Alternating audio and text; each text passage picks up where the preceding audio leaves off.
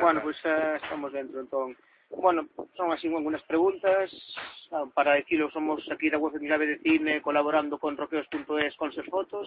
Estamos aquí entrevistando os míticos heredeiros da Cruz. E, bueno, primeira preguntas era que cal é o principal motivo detrás desta, desta xira de reunión eh, de 920 aniversario? Cal motivo detrás de todo isto? Pois pues é un compendio de... Podía resumilo en tres motivos, fundamentalmente primeiro un aniversario que había aí de 20 anos, que non se cumple 20 anos eh, todos os anos. Despois eh, as ganas esas tamén de, de que a xente tiña de vernos, e sobre todo de que había moita xente que nunca chegou a vernos por cuestión de edad e tal, entonces, tiñan esa espiña clavada de Eu non tamén, porque a mí pasou o mismo con Pink Floyd, o sea que... entonces, bueno, e o tercer motivo, pois pues, un pouco tamén estamos Juan, se tendría volver aos grandes palcos, aos escenarios e a disfrutarlo aí, se si Frank era añadirado. Sí, no, e que un pouco, sí, o decadante foi un pouco das redes sociales, que veíamos a demanda que había de todo Dios, e dábamos despois de parar, seguían aí pedindo un regreso, ou polo menos un concerto de despedida e tal, señor Molina, porque foi un pouco raro, o último concerto demos en Madrid, na Moby Dick, e se foi sin avisar, non mesmos sabíamos que iba a ser o último daquela. entonces pois sí, tíamos un pouco que debíamos ao público, e nós tamén temos, tíamos ganas de volver a de pasalo ben todos xuntos, o sea que bueno, eh, heredeiros, pero consideramos realmente heredeiros directos da movida galega como nos 80?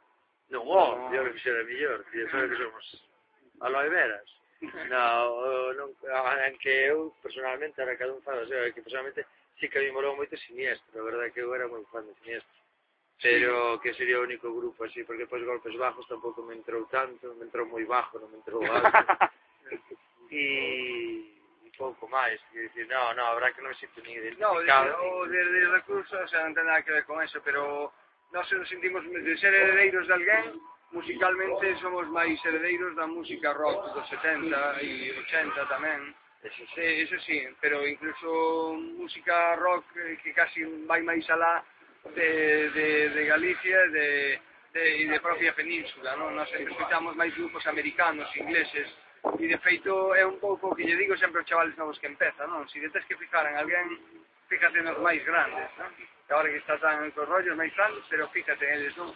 non te fijas no que tens aquí ao lado, porque sempre é normal e que te vas quedar a mitad de camiño. Pois trata de que o objetivo sexa o máis alto posible, non? porque nos fijamos máis en ACDC, Pink Floyd, como decía Toño, que, que, que tal, tinda que son colegas e hubo grandes grupos, e a claro. colaborou producindo algún disco noso e miembros de Siniestra e tal, pero pero non directamente heredeiros como grupo e como filosofía dista moito do que é a música, a movida galega dos 80. Juan, que se senta así en xeral os ser o maior referente musical da xeración que creceu co Xebrain Club e cos anos dourados da súa edad? Joder, se sente un, eh, vamos, eh, un grande, non se sente grande, che fan sentir así, e estás, poder, que estás eh, super contento e que non podemos máis que estar agradecidos. Todo o rato creo que unhas palabras que máis decimos son eh, gracias, o sea, porque, porque é o que se pode decir, por, porque é unha sorte ter esa estima, nos, nos curramos, é certo, e non fixamos mal, pero ten siga moitos factores e o principal é o apoio da xente e ese témolo e te fai sentir moi ben quen que sepa que iso pode pode morrer tranquilo porque vamos vale. eh, pois esa unha das vos mellores cancións máis celebradas que quero gozar Así, podería decir se ten algún tinte autobiográfico ou está inspirada en alguén, algún ser coñecido? Ou eh, bueno, penso que é un pouco sentir naquela altura, non? Eu quero pasar a morrer empalmado con unha botella na mano, o sea, máis que eso, o sea, se existe cielo ten que ter algo de eso. e, claro, era un pouco, é eh, un pouco, a... sexo droga e rock and roll a claro, eh. Sí, era o que produto de, de, de un sentimento que tiñamos aqueles anos, que tiñamos 18, 20 años, e, e era o que pensa calquer rapaz desa época e o que querías, non? E queres posar e seguimos posando. eu, eh, cunha botella man, pois hai que reducir que a veces máis a botella man e empalmado metas podamos, pero cada vez hai a menos tamén. Eh, bueno, bueno, non somos, de momento, debemos preocupar que de momento somos impotentes para baixala.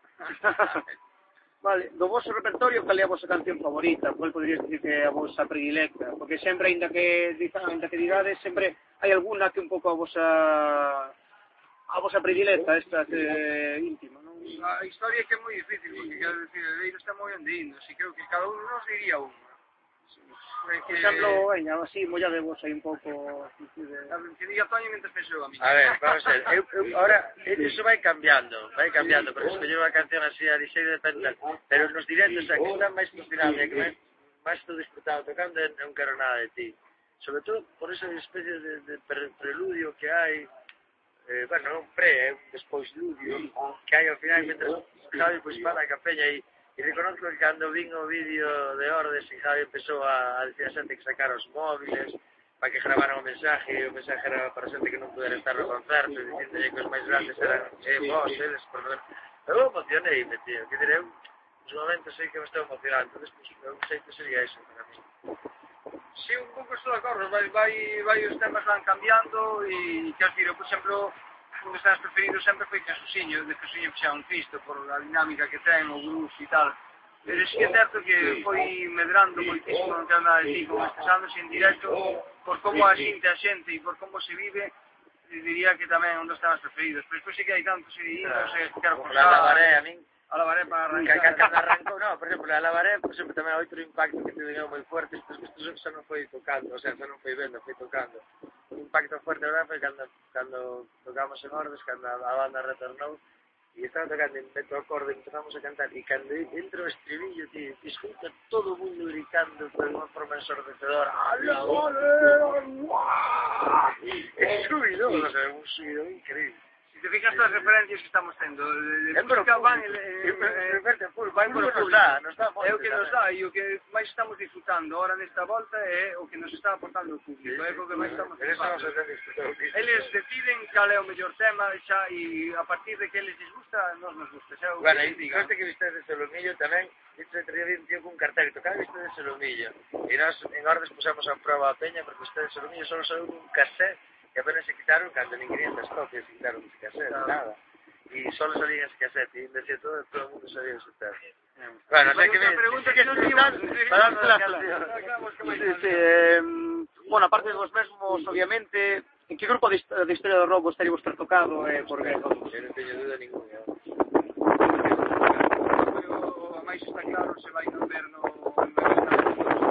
Estamos levando na gira, non estaría tocarnos tocar tamén con Gollón o estilo de Pedriño e eh, é homenaxe a ele precisamente que traxe, traxe o traxe de esqueleto que levou el na isla de Guai os 70 e, e un pouco tuneado, máis dourado, máis acorde co século XXI pero ese sería Pois pues é unha gran pregunta. Eu, eu, o sea, realmente nunca nunca nunca decín tocar ben con non por heredeiros, porque pasito tamén e tal, e, e admiro moitos grupos tal, pero se eu e, e por o seu desarrollo musical. E por tal, eu escollería Pink Floyd. Pois porque é un grupo que que, que ainda que admiro a moitos.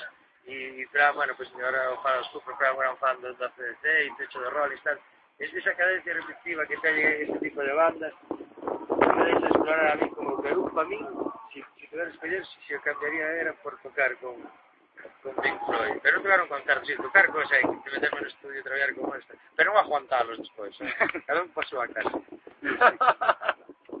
Cal é para vos o disco con mayúsculas de historia da música? O disco. O disco Highway to Hell. Era ese o disco, tío, pero ahora...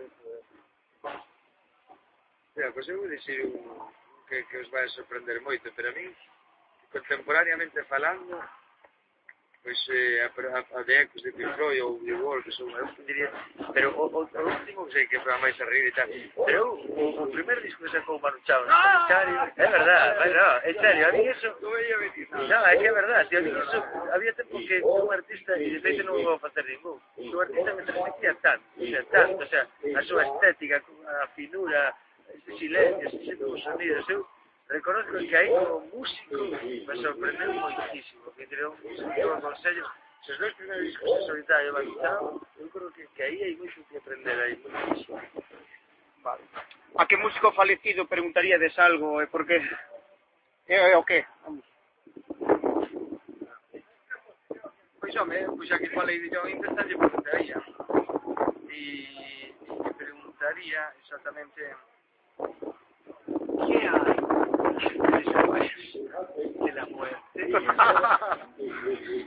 Pois eh, eh, é un dos artistas que, que, que, que, que axudaron a Morrelo que, que máis me chamou a miña atención e que, que dixo que puta que se tío morrer pero morreu susto ou mataron o susto no clima na súa carreira que que mañera yo lento pero eu creo que se tío estaba sendo perfecto sabes, estaba no, que estaba no clima de, de, de, de para transmitir algo moi potente se feito o último, bueno, o sea, bueno, tamén se imaginei por Rolling Stones foi considerado o mellor tema do planeta. Entón ese apoio eh, solitario e tal.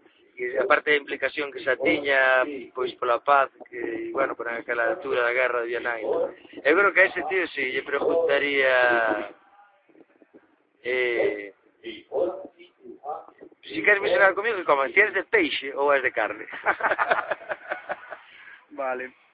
Bueno, xa que mm, é un concreto veño mm, veño unha web dedicada primordialmente ao cine, ainda que falemos tamén de música, en que película ou escena así mítica vos gustaría que tivese soado un tema vosso? Un tema de de de, de, de, de No Gran Lebowski. Gran Lebowski, sí. Eu a mellor en Pulp Fiction. Sí, Heredeiros tamén ten que tocar. Heredeiros é galego, vamos. Sí. Eh, xa que estamos, seguimos co tema del cine, aparte que ti tamén tes feito teu, as túas incursións audiovisuais tamén. Sí, da man de Fraga. Má que man, sí. Eh, que frase ou escena dunha película vos, vos marcou máis? Porque hai tantas que me han pero diría xa o arranque de, de Toro Salvaje. Que momento en que está empeza así correndo a música e está a cámara lenta Igla Mota, así como cantando, no rinca capucha, eso para min é eh, como a piel de galiña cada vez que empezo a ver. É unha frase, tío. Sí, claro, me colles aí non renuncio. Pero... No, pero está guay, está, pero en que cantidad... Da, da, déjame mirar, espera. Si non se me... Para collar aquí en plan espontáneo. No, no, sí, sí, pero está ben, está ben. Bueno, pero que ahora mismo se me ocurre, sei que hai discutiron moitísimo. Pero, home, hai unha moi boa. O sea, tranquilo que isto non se vai quedar, porque non me acordo nin o título da película, que é de, a de Como se chama o autor este de Good Morning Vietnam, de, de Robin Williams? Ro, Robin Williams. Sí, que, que está co fillo que tiene unha parella de gays e o fillo, eh, sei que pollo montou o fillo, tío. E aquí está esa secuencia e tal. E o fillo está, está vendo así unha copa de vino, está a sorbos. E dice, bebe esta cerveza, non, bebe vino, que temos de contar. E o fillo conta unha pirula que montou, non? Es que, papá, voy a dejar tal, tal. O tío estaba vendo, estaba contando, estaba apurando a copa, apurando a copa, todo entero. E o tío, coño, contar. E dice, pero espero que no te, espero que non te parezca mal, eh? Pues te diré por qué. me parece sublime, tío, sabes? Pero bueno, fijo, voy checando actualmente funcioname moito dun pregón que din aí na, na escola en Vigo, na escola do Politécnico isto de, de comunicación, así que é o discurso de Braveheart, eh, no Frank tal vida profesional, no ¡Oh! e, e a min que, que era unha cosa que non me transmitía moito, máis que encarnin eu, e eh, dixo, non así, hostia, a que me flipou que ficar. Vale, bueno, esta xa é a última, xa rematando co bloque cinematográfico. E, bueno, por cinematográfico musical tamén, porque é sobre bandas sonoras, que cal é a vosa banda favorita, ah. ou a, a súa banda sonora favorita, que xa, ou, banda, ou banda sonora original ou unha adaptación, vamos, de... de, de, de Bueno. No, no, para min é, é, é Ennio Morricone, tío, Ennio Morricone para min é la misión é, bueno, a min é, pá, tío, eso para min é brutal, brutal. E Ennio Morricone para min é un dos grandes, dos grandes, dos grandes, absolutamente. Sin duda. Pois eh, está complicado, eh? Aí sí que me pillas eh... Iba a decir tamén precisamente que banda sonora de Grande Bosque está cojonuda, pero... Eh, joder, diría, pero así puestos a decir, por variar, o oh, Brother.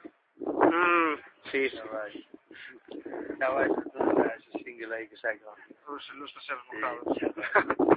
bueno, pues xa está, muchísimas gracias, Toñito, Fran. Eh,